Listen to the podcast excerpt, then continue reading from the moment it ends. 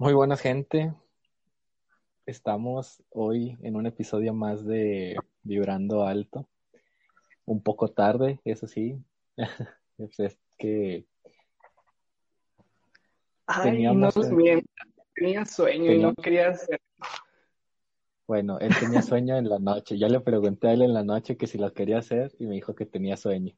Luego en la mañana, este, pasa y resulta que pues ya me quedé bien entretenido, va jugando y a la mamá de William se metió a una reunión en Zoom en plena plática, bueno, en pleno, eh, ¿cómo se llama? en plena construcción del, del podcast y no pudimos hasta apenas ahorita. Pero si era eso, que el se chupara todo el internet. Así que aquí estamos, amigos y amigas y amigos. Mejor, Mejor tarde que nunca, amigo. Obvio.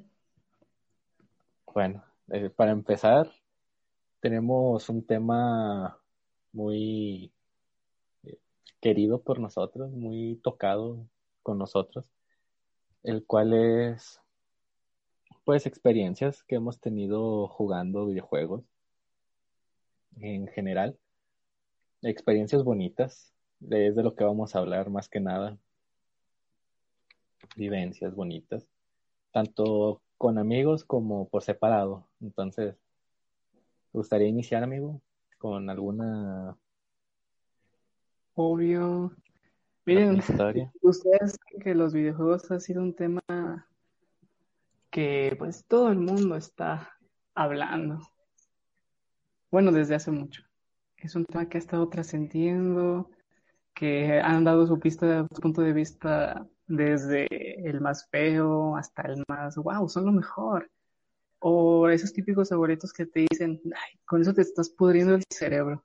Y te quedas como de, pero, ¿por qué dicen eso? O sea, no lo ven desde otra perspectiva. Piensan que nada más es picarle un botón y pasar de nivel, o picarle un botón y golpear a un personaje, o disparar, etcétera, etcétera.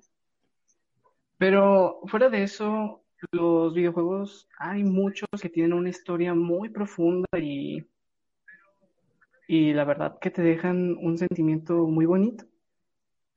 Y aparte una enseñanza. Eh, yo quería comentarles de un videojuego que la verdad desde que el día que salió, creo que salió en el 2019, el videojuego que se llama Detroit Become Human que es un juego básicamente que trata de androides que son que son, son androides, pero están en una sociedad más avanzada, ellos los humanos lo tratan como si fueran esclavos, que para hacer su vida más fácil.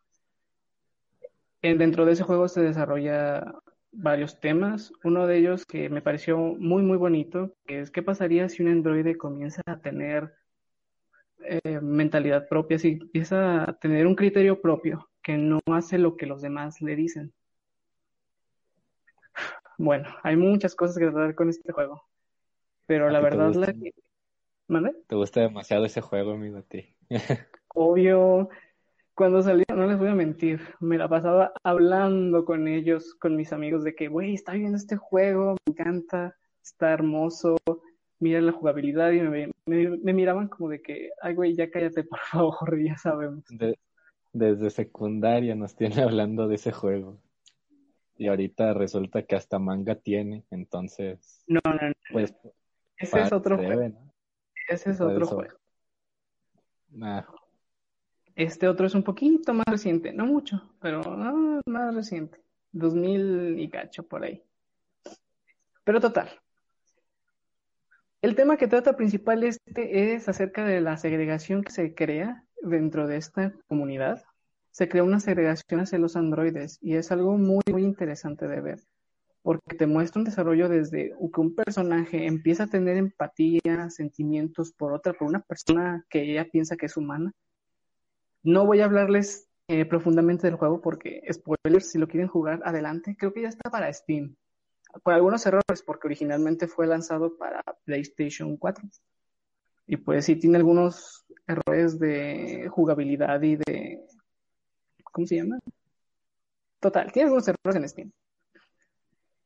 Y bueno, cuando yo jugué técnicos. esto, sí, errores técnicos. Cuando yo jugué esto, la verdad me dejó un sentimiento muy, muy profundo porque la historia principal que tratamos al protagonista, uno de los protagonistas que es Marcus, eh, trata de hacer una liberación de su pueblo para que dejen de verlos como máquinas que nada más sirven para, para, ¿cómo se llama? Para hacer trabajos, para hacer tareas por los demás. Pues abandona ese, ese, esa barrera que tiene y comienza a tener un criterio de ¿por qué yo tengo que estar haciendo esto? ¿Por qué yo tengo que estar haciendo tus mandados? Yo, yo no importo, porque también los trataban muy feo, los golpeaban, las quemaban con cigarros, hasta llegaban a destruirlos. Hay una historia muy interesante que es de otra protagonista que se llama Cara, que incluso te muestran en su historia cómo la llegaban a golpear, abusaban de ella, la trataban como si fuera basura y básicamente pues no podía hacer nada porque estaba programada para, para obedecerlos. Pero si llega a haber un punto en el que se separan de esa barrera, la rompen y comienzan a pensar por sí mismos. En fin, me gustó mucho la relación que tiene este juego con, eh, pues con la comunidad americana que era muy reprimida, demasiado reprimida, que los usaban como esclavos, no lo dejaban entrar a lugares, no podían interactuar con personas ah, de, ay, no quiero decir blancos, pero con ellos. Suena como que muy racista. Pero bueno, Con ese fue el mensaje. Con personas, espérate, ¿cómo se escucha, cómo se escucharía bonito? Con personas eh, parecidas a la sombra. No entendí. Pero bueno, Ah, no, bueno, en mi caso, este, yo no soy mucho de videojuegos acá súper profundos y que te enseñan un mensaje bien superficial, bueno, no superficial, sino bien profundo y todo ese rollo. Soy más de un poco, soy más de plataformas tipo Mario, tipo Zelda, pero sí he jugado varios así larguitos. Uno de ellos es este The Last of Us, que bueno, si bien está bien hateado por su final, el 2, le- la historia en sí te enseña a, a ver que en un mundo post-apocalíptico, pues todos son humanos, todos son este, el enemigo en la historia de alguien. No siempre eres el héroe. En este caso, el protagonista, el protagonista fue el malo en la, pues el protagonista del uno fue el malo en la historia de, la de las dos protagonistas del segundo juego.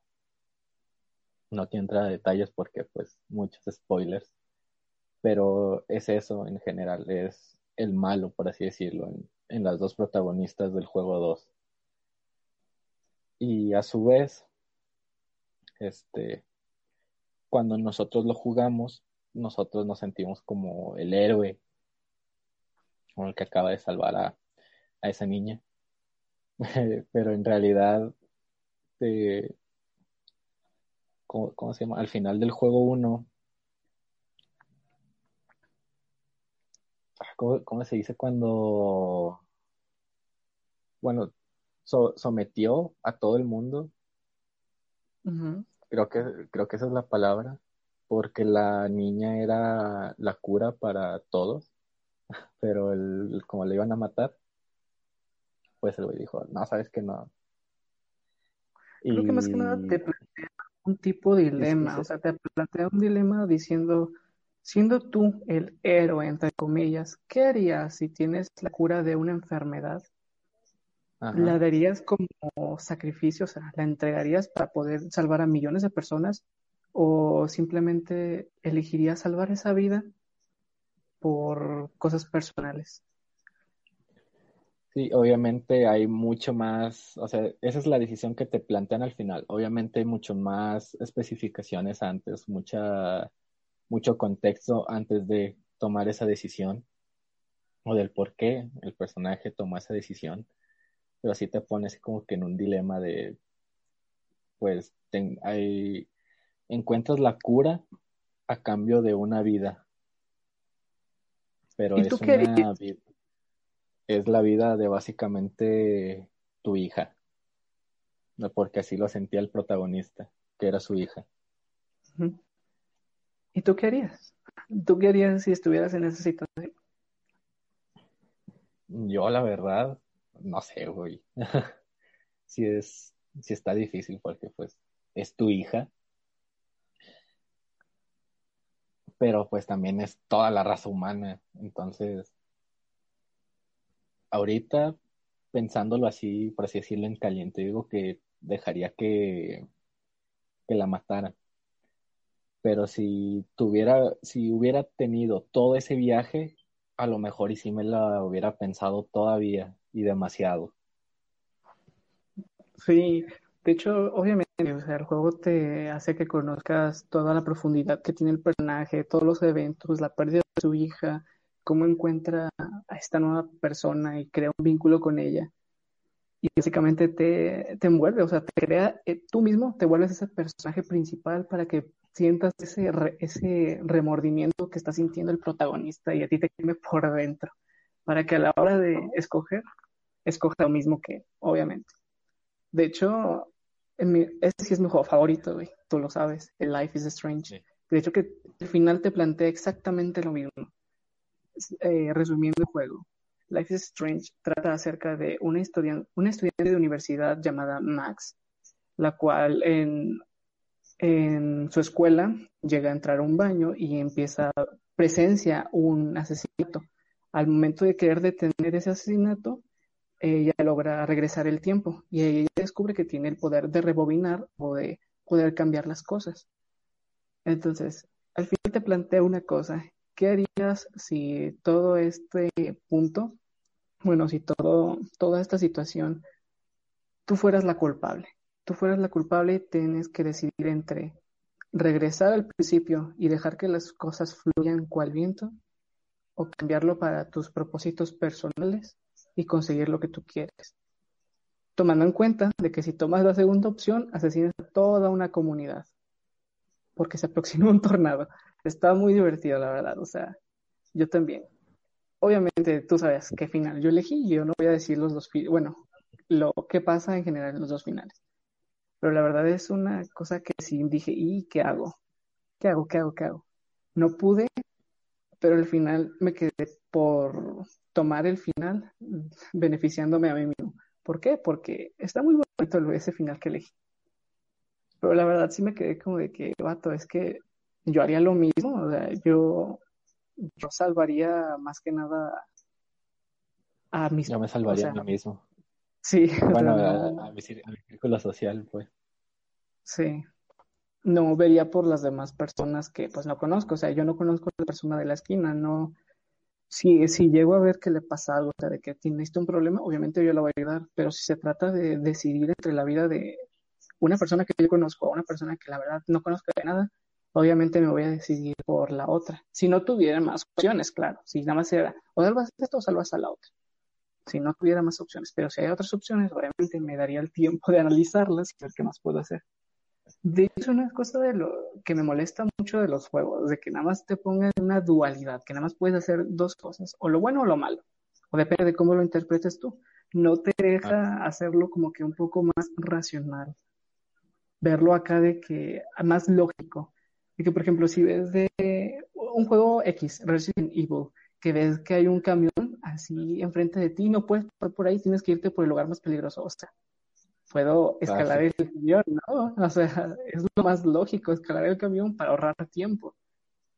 Eso es lo único que me molesta, que no puedes hacer más cosas así lógicas. Sí, es, es lo más tonto, yo diría, ¿no? no sí, lo, lo más tonto que tienen los videojuegos. Sí, como de que, ah, me bloqueó una piedra. Déjame voy por el otro lado y la piedra está de mi tamaño. Puedo, agarrar otra piedra, subirme arriba de ella y escalarla, literalmente. Pero nada, te tienen que hacer por el camino largo. Y yo creo que la diferencia entre la decisión que te marca el Life is Strange y el The Last of Us es de que ahí tú puedes elegir que salvas a tu familia, a tus amigos, junto contigo, obviamente. en, en, The Last of, en The Last of Us es o ella o toda la raza humana. Toda, o sea, incluyendo a tu familia, incluyendo, incluyéndote a ti mismo.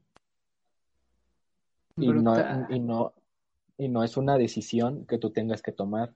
El, el personaje principal la toma por su cuenta, pero a ti te obligan a pues a concretarla, a terminar de concretarla, si no, no sigue la historia. Y lo, lo puedes dejar ahí y, por así decirlo, tú te puedes imaginar un final para ti mismo. Pero pues la historia tiene que seguir y tienes que matar al doctor. No, amiga, contaste el final. Del juego 1. Que tiene. Contaste el final. Que tiene aproximadamente 11 años, güey. jugado y tiene 11 años. ¿A poco tiene 11 años? No manches. Exacto. Como en el 2010 o por ahí, güey. Porque es para Play 3. Bueno, tiene 11 años y yo no lo he jugado. Fíjate que ahorita ahorita que estamos hablando de, esto, fuera de las decisiones que tenemos que tomar dentro de los videojuegos, hace rato, no, sí, hace rato estaba platicando con mi hermano acerca de, pues, del podcast que vamos a hacer hoy y le pregunté, bueno, mi mamá le preguntó, ¿tu hijo qué, qué situaciones has tenido con relación a los videojuegos? ¿Qué te han dejado? Y él me dijo, a superar mis miedos. Yo me quedé como de que, ¿en qué juego vio eso? Entonces ahorita que me a pensar, el único juego que sé que se refiere a ese es el Zelda, The Legend of Zelda Ocarina of Time. Ese juego, él, pues, gustaba mucho de él. Y ah, yo amo ese juego.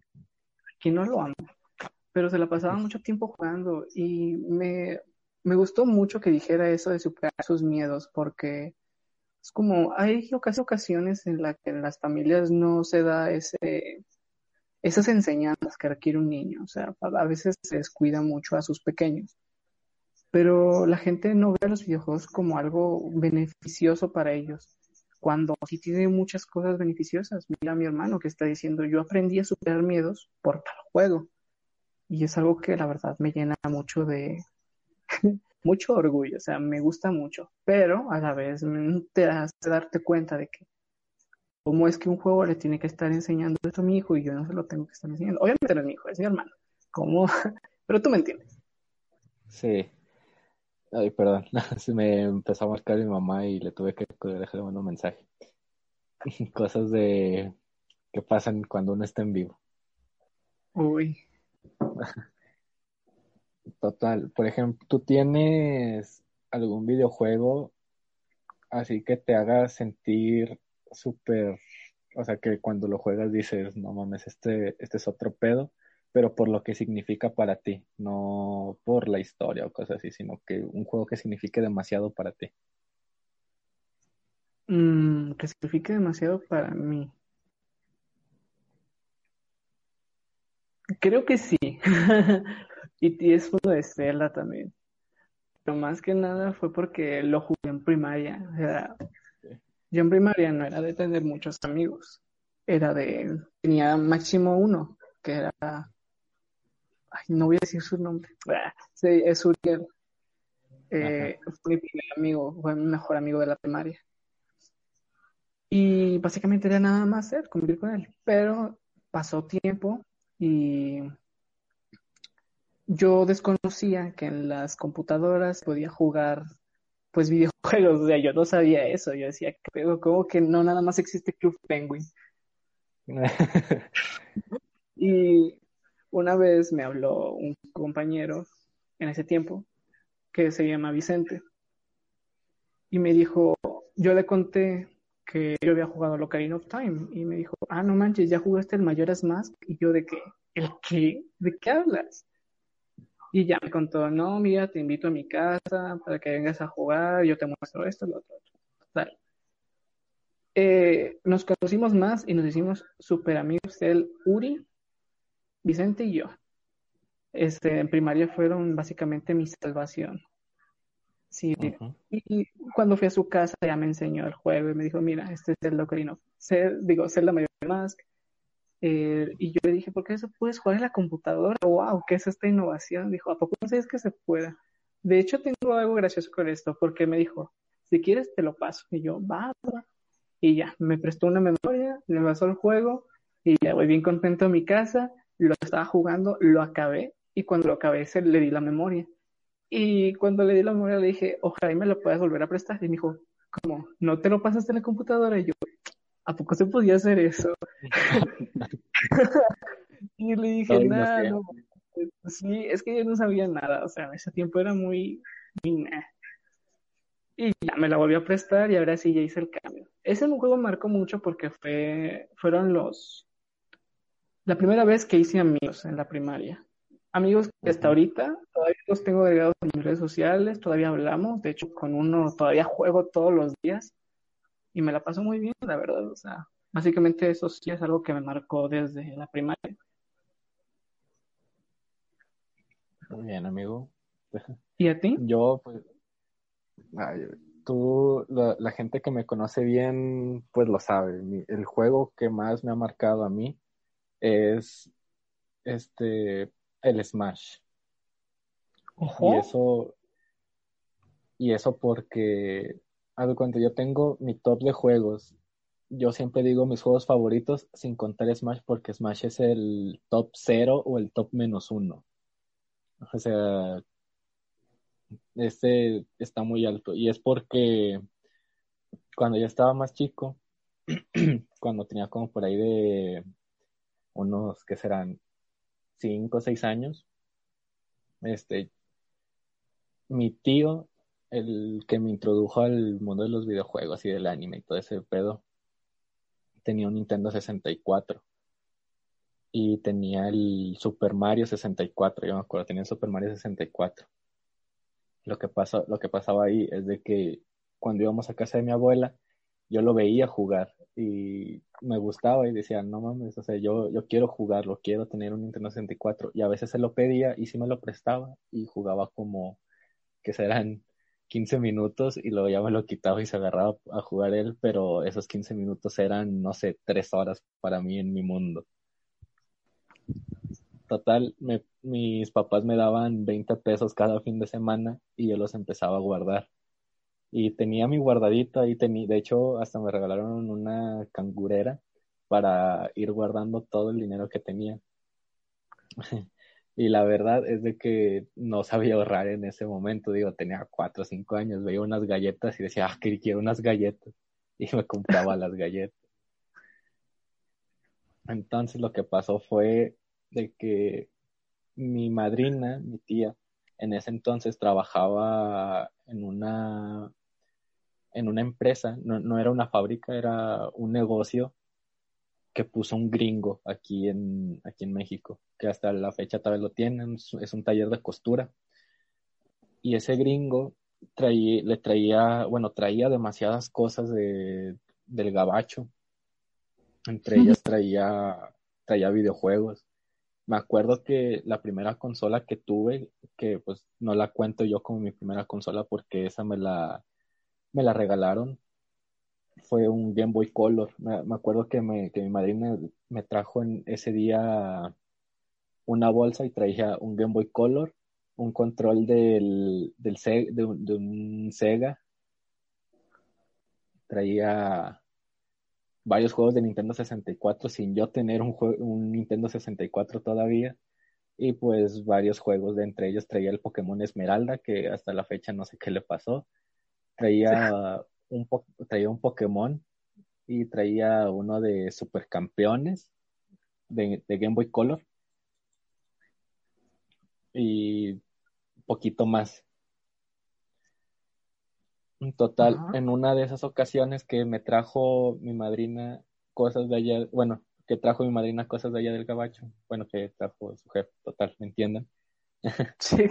Este, yo no sabía. Y mi mamá me, o sea, llegó con mi mamá, le dijo, ten, se lo das al niño y cosas así. Yo, yo no sabía hasta una vez, me, bueno, y, y, el día que me lo enseñaron, había encontrado una moneda de 50 centavos. Y dije, la voy a guardar para, el, para mi Nintendo. Y se la enseñé a mi mamá, y todo emocionado, y la guardé en la cangurera. Me dijo, bueno, mira, ten. Y sacó un billete de 100. Y tú sabes, para esa edad un billete de 100 te compras toda la tienda completa. Sí. Y pues ya lo agarré casi llorando y luego me dijo, ah, bueno, mira, yo, yo, yo este, ahí estaba mi papá y dijo, ah, bueno, mira, te vendo esto. Y sacó el Nintendo 64 de una bolsa. Y yo, casi llorando, y lo, lo vi, casi estaba llorando. Y ya lo sacó. Dijo, te lo vendo. Y yo, ¿en cuánto me lo vendes? Ah, pues dame el billete. y ya, lo di. Este, le, le, di el billete, me dio el Nintendo 64 y también traía todavía más juegos y entre ellos traía el Smash y fue el primero que puse porque me llamó la atención que estaba Mario y Pikachu en la misma portada. Uh -huh. me, llamó mucho, me, llamó mucho, la atención, entonces lo puse y ya vi que era que era de peleas. Entonces básicamente fue el primer juego que jugué en la Nintendo 64. Después, este, mi tío fue una vez a mi casa, lo estaba jugando yo y él se agarró a jugar conmigo. Después me lo pidió prestado y él me, él me prestó el Super Mario 64 porque yo no lo tenía. Él se lo llevó, la aprendió y él me enseñó pues las cosas básicas de que saltar, de que el, con el arriba B te recuperas todavía más y cosas así. Uh -huh. Me lo regresó y ya seguí jugando. Y aparte de ese, pues también traía el Mario Kart, cosas así. Pero ese juego en especial fue porque este me ayudó a no, no, a conseguirlos, porque yo no era tan antisocial en la primaria. Fíjate que yo estuve en tres primarias distintas y entonces no, no, batallo, no tanto para hacer amigos. Pero lo que sí era, era de que cuando ya se estaba tornando aburrida, porque yo casi siempre de que no, vente a mi casa y cosas así, cuando ya se estaba tornando aburrida la, la situación, decía, eh, ¿no quieres jugar? Porque mi mamá me decía, nada más ten cuidado porque hay algunas personas que te van a estar buscando por jugar contigo, nada más por estar jugando esa cosa. Y yo, Simón, no hay pedo. Entonces ya cuando veía que se estaba tomando aburrido, decía, oye, ¿no quieres jugar? Me decía, no, sí, ¿qué tienes? Y ya les enseñaba el, el Nintendo 64 y jugábamos Smash, jugábamos Mario Kart, pero sobre todo Smash. Entonces me ayudaba a, a terminar de concretar las amistades. Fuera, fuera de ahí, bueno, eso fue mi primer acercamiento con Smash. Fuera de ahí, este, como lo juego competitivamente, voy a torneos y todo ese rollo. Y hubo una época en mi vida, en específico la prepa, donde estaba súper triste. No quiero decir deprimido porque no fue un psicólogo y no me dijo como tal tienes depresión, pero estaba súper, súper triste. Y en vacaciones no hacía nada más que jugar Smash, jugarlo, jugarlo, jugarlo, jugarlo, el de la versión de Wii U, la más reciente. No hacía nada más que jugar esa cosa. Literalmente, desde las 12 del mediodía hasta las 4 de la mañana, toda la semana. Nada más hacía pausas para ir al baño y para comer. Fuera de ahí no, no hacía ninguna otra cosa más que jugar eso todo el día. No quiero decir que me sacó de esa tristeza, pero me ayudó bastante al momento de distraerme. Bastante que me ayudó. Y es por eso que tengo tatuado en mi brazo el logo del Smash 4. Porque fue el que me ayudó demasiado en ese episodio de tristeza que tuve. Y no sé, le, le, tengo mucho cariño, más que nada porque fue el juego que me ayudó a concretar amistades, a terminar de concretar amistades. Y que de hecho mis mejores amigos actualmente ya, ya éramos amigos de antes, pero se terminó de concretar gracias al Smash, entre ellos William, o sea, con el que estoy haciendo el, el live ahorita. Y pues otros tres que también conozco en la secundaria, más aparte otros que conocí en prepa. Entonces, y todo eso gracias a un simple videojuego. O sea, me ayudó a conseguir, este, yo creo que mis mejores amigos. Bueno, no, no, no creo, sino me ayudó a conseguir y a terminar de concretar mi amistad con mis mejores amigos. Y me ayudó a separar, bueno, a superar ese episodio de tristeza. Más aparte de que muchos momentos graciosos, muchos momentos felices he vivido con ese juego, entonces, no sé, tengo una relación tóxica con ese juego porque me enojan cosas dentro del, o sea, mecánicas del juego y cosas así, me, me enojan. Yo digo que tengo una relación tóxica con el juego porque sí me, me enojo. Ahorita estoy peleado con el juego, de hecho no le he tocado en toda la semana, pero nunca lo voy a dejar de jugar nunca. Y no sé, es algo bonito para mí, ese juego. Significa Ay, qué bonito. Andamos bien sentimentales. Si ustedes, cinco personas que nos están viendo, tienen alguna experiencia en los videojuegos, por favor déjenla en los comentarios y las leeremos.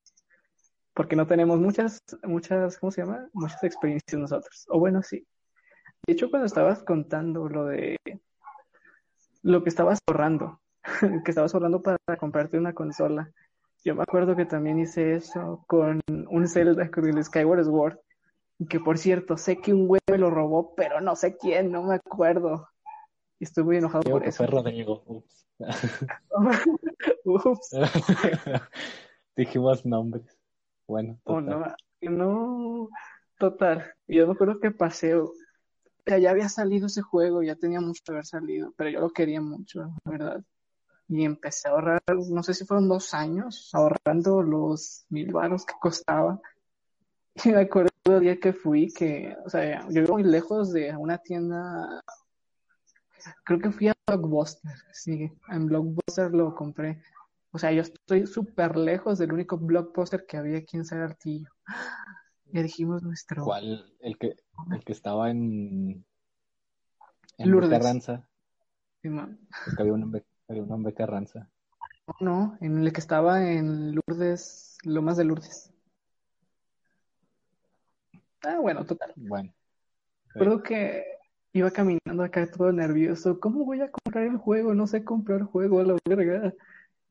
Y cuando llegué, parecía todo, no sé, todo inexperto. Entré, entré ahí a, a Blockbuster, agarré el juego y me le quedé viendo al señor se lo puse ahí en la caja y saqué todos mis moneditos para pagarle.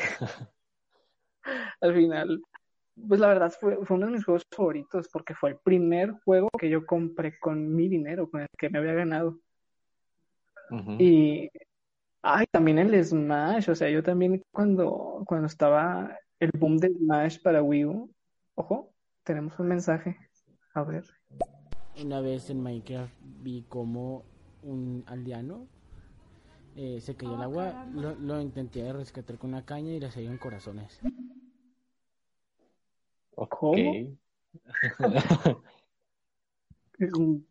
pues interesante. La verdad yo no, yo no estoy muy relacionado con Minecraft, hace mucho que no lo juego,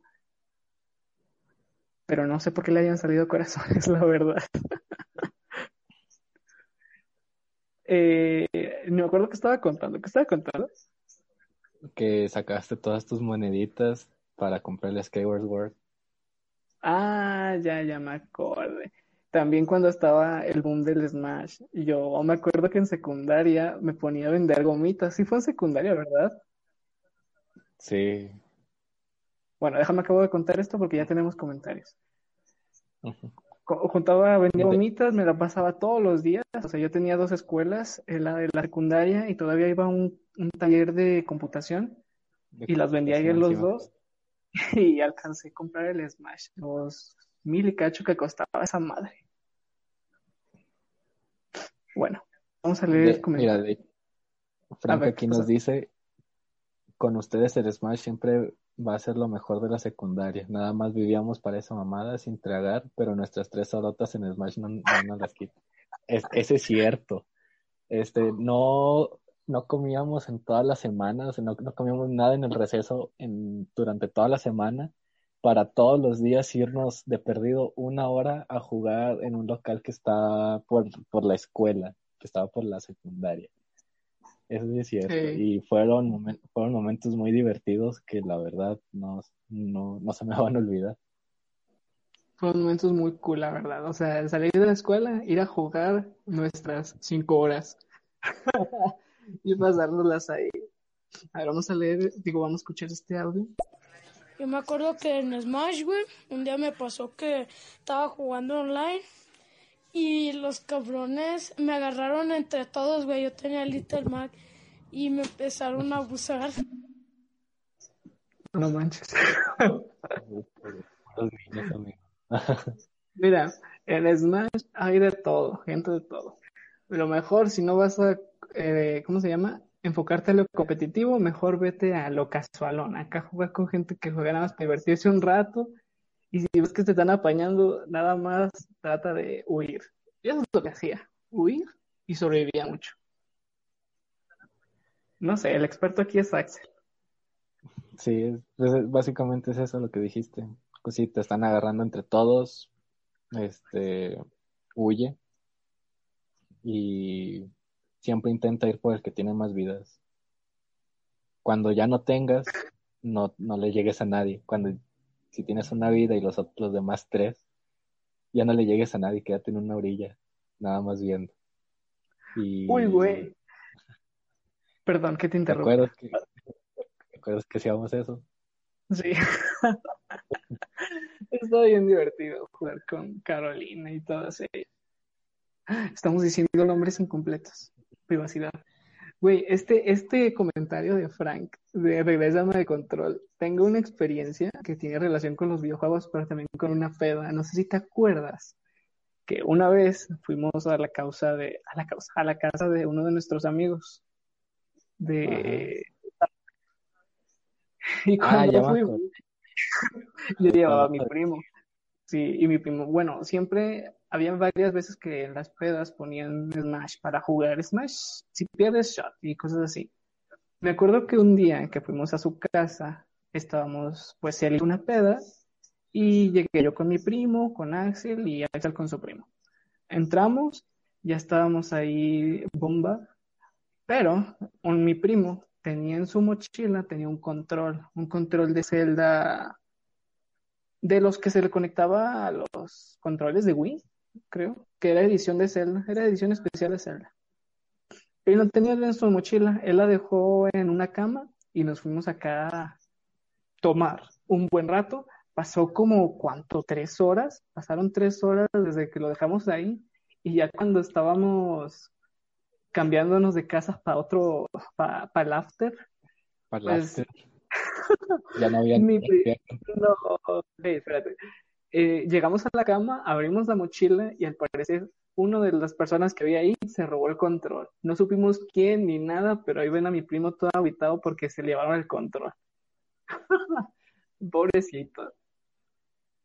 Super F. Mira, tenemos un cierto- comentario. Bueno, A por ver, cierto, dale, dale. No, no, dale Bueno. el comentario, dale el comentario. Vamos a leer el comentario. Ángel Genial nos dice, el Smash ha estado por toda mi vida y hoy, por hoy, se convirtió en una fuente de mis, en una fuente de mis fuentes de ingreso. Me ha dado un chingo de cosas, amistades, aventuras y hasta me dio oportunidades de conocer, de conocerme a mí mismo. Jueguen Smash Banda. Por cierto, Ángel Genial tiene un canal, no, no un canal, una página de Facebook donde hace directos, no sé si todos los días, pero hace directos de Smash por si quieren ir a verlo. Juega muy chido. Es, Y- él, él no, él, espérate, él no lo dice, pero es top player de aquí de Saltillo, de Coahuila, inclusive de México, de los mejores de México, yo diría. Entonces, vayan a apoyarlo. Re humilde el ángel genial. Deme frijoles. Pero, pero el Smash a mí también me dio muchas amistades, la verdad. Esto que nos dicen que es genial, pues la verdad, si te apasiona algo, por ejemplo, que él lo apasiona mucho el Smash, le da pues de comer básicamente, le da de comer él, y él lo disfruta. Es algo muy bonito que pasa, pues le puede pasar a cualquier persona, simplemente de que si te esmeras con algo, haciendo algo, jugando algo, hazlo. Mientras más haces y puedes sacar provecho de eso, adelante, nadie te lo está impidiendo. Personas van a estar hablando, te van a estar criticando, te van a decir, no vas a ganar nada ahí, te valga madre. Tú puedes, Y aunque- adelante. Y aunque, y aunque no seas muy bueno, por ejemplo, yo que también quiero en un futuro hacer streams y no soy muy bueno en, pues en lo que juego, si traes buen cotorreo, si haces bien tu trabajo, si platicas bien con la gente, puedes salir adelante muy bien. Inclusive en los videojuegos, aunque no seas bueno. Perdón, estoy respondiendo los comentarios. Sí, está bien. ¿No tienes alguna Por otra experiencia que te haya pasado o algo así? Pues la verdad, tengo otra, pero es ti- tiene que ver con Smash y no a la vez. Na- nada más es de que cuando salió el, el Switch, yo todavía no lo compraba, obviamente, no lo iba a comprar de lanzamiento, no soy, no tengo, o sea, estoy estudiando, por ende no, no puedo trabajar muy seguido. Y aparte estaba muy caro todavía. Total, este, cuando anunciaron el Smash, dije, tengo que comprarlo, tengo que ahorrar, tengo que comprarlo en su día de lanzamiento. Lo que hice fue, agarré todas mis consolas y las vendí. Tenía un verga. 3DS, tenía un Wii, tenía pues mi Nintendo 64 que como les digo me acompañó desde que tenía como 4 o 5 años. También me tuve que tragar el orgullo de tenerlo ahí por los recuerdos y, y venderlo. Y de hecho en- me da mucha, por así decirlo, rabia, porque con el Nintendo 64 tenía juegos que eran, que son considerados ya joyas. Tenía el Zelda, el Ocarina of Time, tenía el Majora's Mask edición Uy, dorada con Hollow. Tenía, tenía el Hollow, o sea, se movía la imagen. Eh, el Pokémon Stadium. mm, O sea, un chorro de juegos así súper míticos de la consola. Y los tuve que vender. Y aún así no me costó para, para completar el Switch. Ay, mi Wii U también. Vendí el Wii U con el Smash y todo. Y, y no me completó. To- Ajá. Todavía me tuve que meter a trabajar dos semanas, aún yo estudiando, porque el niño quería tener el juego de lanzamiento, lo quería tener en preventa el juego. Y todavía me tuve que meter a trabajar dos semanas para poder tenerlo. Fíjate, güey, que de verdad yo soy muy criticado por mi familia de que no vendo las cosas que ya no uso. Ya ves ahorita que, pues, tenía la Wii U, tenía, tengo un SNES, tengo un Super Nintendo. Ay, es lo mismo. Tengo el NES, eh, tengo el GameCube. Eh, ¿qué más tengo? Ay, no sé. Juegos de... El Wii. Wii, tengo Mm. juegazos. Y mi jefa siempre me dice, ¿por qué no vendes eso? Véndelo ya, ya no lo usas, ¿por qué no lo juegas? La verdad, yo soy muy, muy sentimental con los juegos. La verdad, para mí, la mayoría fueron regalados. Me los ha regalado mi mamá, mi papá, algunos tíos me los han regalado y la verdad, para mí tienen un valor sentimental muy alto como para venderlos muy fácilmente. La verdad, tendría que ocurrir algo súper, súper fuerte para yo poder decir, discúlpame, pero tengo que vender. Algo así de fuerte tiene que pasar para yo poder separarme de todas estas consolas que yo tengo. La verdad, yo les guardo un aprecio súper alto, más porque siempre me han enseñado, bueno, me han dicho de que si alguien te regala algo, eh, es un regalo que tú debes de guardar, debes de tenerlo para ti, aunque no te guste aceptar. O sea, sé que no debes aceptar todo, pero al menos tener esa, por así llamarlo, ah, ah, no sé cómo llamarlo, Esa pero educación. esa educación por recibirlo. escuchemos, tenemos un mensajito aquí. A ver. Team Godzilla o Team King Kong. Oh, rayos. Mira, es yo el la tema, verdad, pero- no es el tema, pero yo no soy team de ninguno. No me he visto ni Godzilla ni King Kong. Pero nada más así por, el- por entrarle al mame, yo le voy al chango, güey. Porque un putazo y a su casa. Sí, yo digo que también el- no, me cae mejor. Es más chévere. Es más pan. Sí. Se ve fresco. Y pues ya, mi complejidad.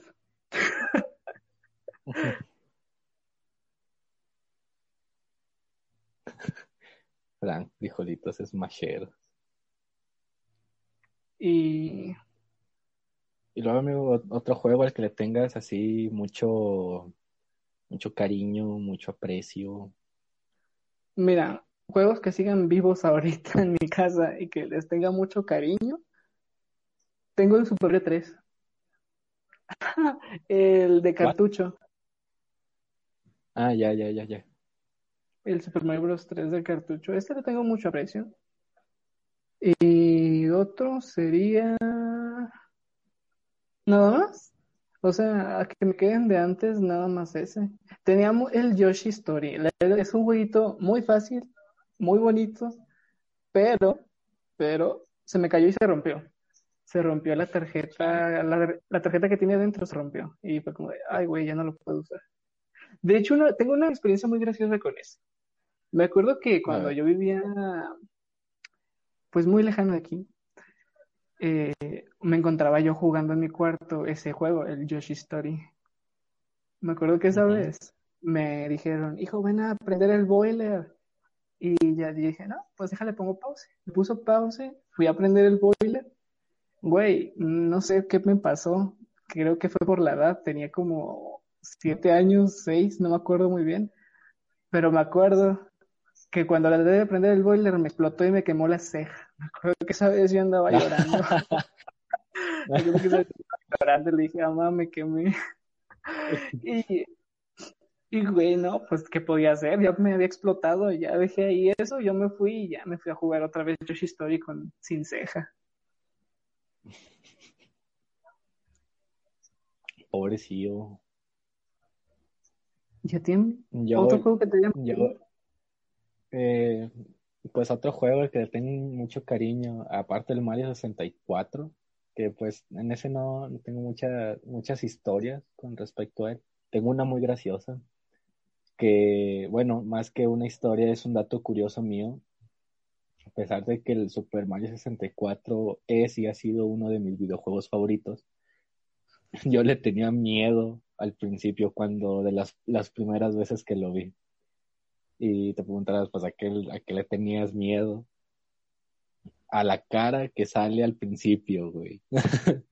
A la cara de Mario que sale al principio del, del juego, en la intro del juego, que le podías modificar la cara y todo ese pedo. Este, le, le tenía, le tenía miedo, no sé por qué, pero le, le tenía mucho miedo. Y era de que siempre cuando lo quería jugar, le iba y le decía a mi mamá que quitara la carota. O sea, que lo prendiera, que, que quitara la carota y que luego ya Ajá. me lo dejara a mí para... No manches, qué pedo. Sí, y es ese, y aparte el, el Pokémon Esmeralda, yo diría. Más que nada porque los, lo, ya me lo he pasado como cinco veces. He completado la Pokédex nada más de joven tres veces. Este, nunca he completado la Pokédex nacional, pero es lo que estoy haciendo ahorita, es lo que estoy haciendo con mi tiempo libre ahorita, es lo que he estado haciendo esta semana. Así que, sí, yo que. Pokémon Esmeralda. Sí, Pokémon Esmeralda. Llevo ahorita, ahorita creo que la última vez que lo chequé llevaba más de 120 horas jugando. No manches tanto. Sí. Güey, yo O sea, así sí. de... Ajá. no, o sea, dale, dale, dale. Bueno, yo así de experiencias terroríficas que he tenido con los videojuegos, o sea, que me asustaron a mí. Va a sonar muy tonto, pero me acuerdo que una vez yo estaba jugando el Donkey Kong 64 en mi cuarto encerrado y ya era de noche. No sé si por pasar tantas horas ahí encerrado me haya imaginado lo que vi, pero me acuerdo que ese día yo estaba pues jugando y en un momento yo le puse pause, volteé a ver la puerta de mi cuarto y vi cómo pasó un gato negro así rápidamente y fue como de, yo no tengo gatos. Entonces me levanté y dije, a lo mejor es una rata. Y empecé a buscar ahí donde pasó y donde se metió, que fue a uno donde tenía yo ahí mis zapatos. Entonces empecé a moverle con una escoba y no había ni verga. Y dije, a verga, veo fantasmas. Pero fue lo, lo más, lo más miedo, lo, bueno, lo más de miedo paranormal que me ha pasado jugando videojuegos. Yo soy bien miedoso y nunca he jugado un juego de terror. Ni siquiera el Resident Evil lo he jugado, güey. El primerito. Ni el primero ni el segundo. El único juego que he jugado es el 4. Porque me daban mucho Ah. miedo. Te, lo juro, me Oye, mucho miedo los zombies. Ajá. Ah, pues sí me acuerdo que jugabas el uno de uno de zombies del Wii U y que decías que te daba miedo. El zombie. Todavía están en secundaria ya. Sí me acuerdo. Sí. No, te juro que ni ese podía jugarlo, me daba mucho miedo. Ni lo acabé, mejor lo terminé desinstalando. Y ya ahorita, a mi edad, me descargué el Alien, Alien Isolation y Alien Isolation. jugué- lo jugué como una hora porque empezó a dar miedo. No había ni pasado, no había, no- no había ni pasado el tutorial, te lo juro, no había ni pasado el tutorial y dije, güey, yo ya no puedo, me asusté con que se, se mira, estaba yo ahí en la pantalla, estaba viendo fijamente y de repente se cayó una tubería en el juego. Se cayó una tubería y me. Dije, ne, cámara, ya no juego esto. Lo quité y me No fui. Jugar Genshin Impact. No, yo experiencias así feas, paranormales, por así decirlo, pues fueron de morrío, güey. Y tengo muy en cuenta una que ta- hasta la fecha la recuerdo y me da risa, que fue todo, estaba en primero de sí, estaba en primero de primaria, todavía le tenía miedo a la carota de Mario, güey. Este, y me acuerdo que había una compañera que, que jugaba el Super Mario 64 o, o que decía que su, creo que era su primo que lo jugaba. Pero me acuerdo mucho que a mí me daba mucho miedo hacer un game over porque yo pensaba, bueno, una porque salía la carota y otra porque pensaba que cuando apagara la consola Mario se iba a salir y me iba a pegar o me iba a decir algo, cosas así. Pues sí, porque pues perdí, o sea, hice que perdiera todas sus vidas.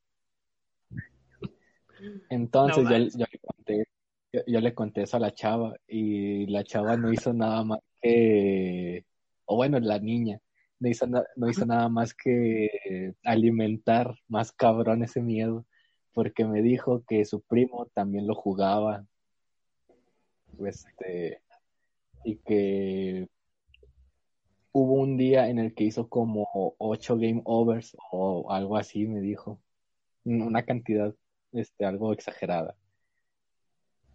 Este, me, dijo que para, para la mañana ya, o sea, había, en la cocina había un desvergue, o sea, que estaban los huevos quebrados, que estaba la harina por todos lados, que, hab- que habían pisadas así de zapatos súper enormes eh, que- y que eso fue un día, y que el siguiente día como que medio abrió el ojo y que vio a Mario nada más viéndolo así bien enojado. Y, El Mario se esquina, güey. sí, y yo, y yo me la creí y dije, no mames. Y, de ahí no, no lo volví a jugar hasta que tenía como 15 años, ya cuando se me había olvidado la historia y ya que había superado mi miedo a la carota. No manches, güey, qué feo. Mira. Sí, ya, ya lo volví a tocar. Mira, vamos a leer este, bueno, vamos a escuchar este último mensaje para ir cerrando. ¿Han jugado Outlast? Saludos. Saludos, XD. Outlast, no. Yo, yo la, yo la verdad no, y, tam- y tampoco lo he visto más que nada porque juegos que sé que son de terror, tipo, bueno, ti- tipo Outlast o tipo, ¿cuál era el otro? El, el Silent Hill. No, no los juego. Yo también soy bien culo por ese tipo de, de juegos. Outlast, mm, yo nada más me vi, lo vi, no lo jugué, lo vi, vi el uno, y sí dije, güey, lo voy a jugar, pero conociéndome lo miedoso que soy, nunca lo voy a jugar, o al menos con alguien, con alguien sí lo juego, para no asustarme solo. Pero, ahorita que mencionas el Silent Hill, solo hay un Silent Hill que me he pasado, eh, se llama. Silent Hill Charter Memories. Eh, y la verdad, ese sí me daba miedo, nada más porque el juego se trataba de tú ir corriendo y te estaban persiguiendo unas cosotas, o hacer puzzles, eh, estar a salvo, esconderte, y ese sí me dio miedo. Es el único juego que me lo he pasado, nada más porque me enganché en la historia. Pero ahorita que lo menciono, digo que un día de estos me voy a, me voy a aventar a jugar el Outlast. Dejen like en la página si quieren que juguemos Outlast. Eh, puede ser buena, güey. Empezar nuestros streams este, comunitarios jugando Outlast. Pues estaría chido. Pero bueno, sí, idea, a- apuntarlo para la próxima.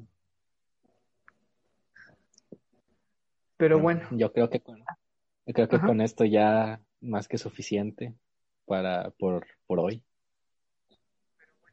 ya tienen su podcast de hoy, ya tienen su comidita. No olviden suscribirse a nuestra página de Facebook que está vibrando alto, ahí se llama, para los que nos están escuchando desde la página, desde la aplicación de estéreo. Y los que nos están escuchando por Facebook, no olviden compartir el video, darle like y dejar en, su- en los comentarios cualquier, cuál quieren que sea el próximo tema que marquemos. Los Muy quiero. pronto estarán, estarán escuchando este podcast en Spotify o en YouTube o en las dos. Sí, es quién sabe. cierto. Es un pequeño, es un pequeño proyectito Sí, que es- es- tenemos ahí. Todavía no lo terminamos de concretar, pero ojalá y se nos haga tenerlo en Spotify y en YouTube. Sí, aproximadamente a principios del mes más o menos es- empezamos a trabajar en eso, porque mi- mira, él ya está de vacaciones, Axel ya está de vacaciones y yo no, ya empecé a hacer tesis, amigos. Ayúdenme, manden vibras buenas para poder acabar mi tesis a tiempo. Y bueno, nada más que decirles que sigan No. vibrando alto.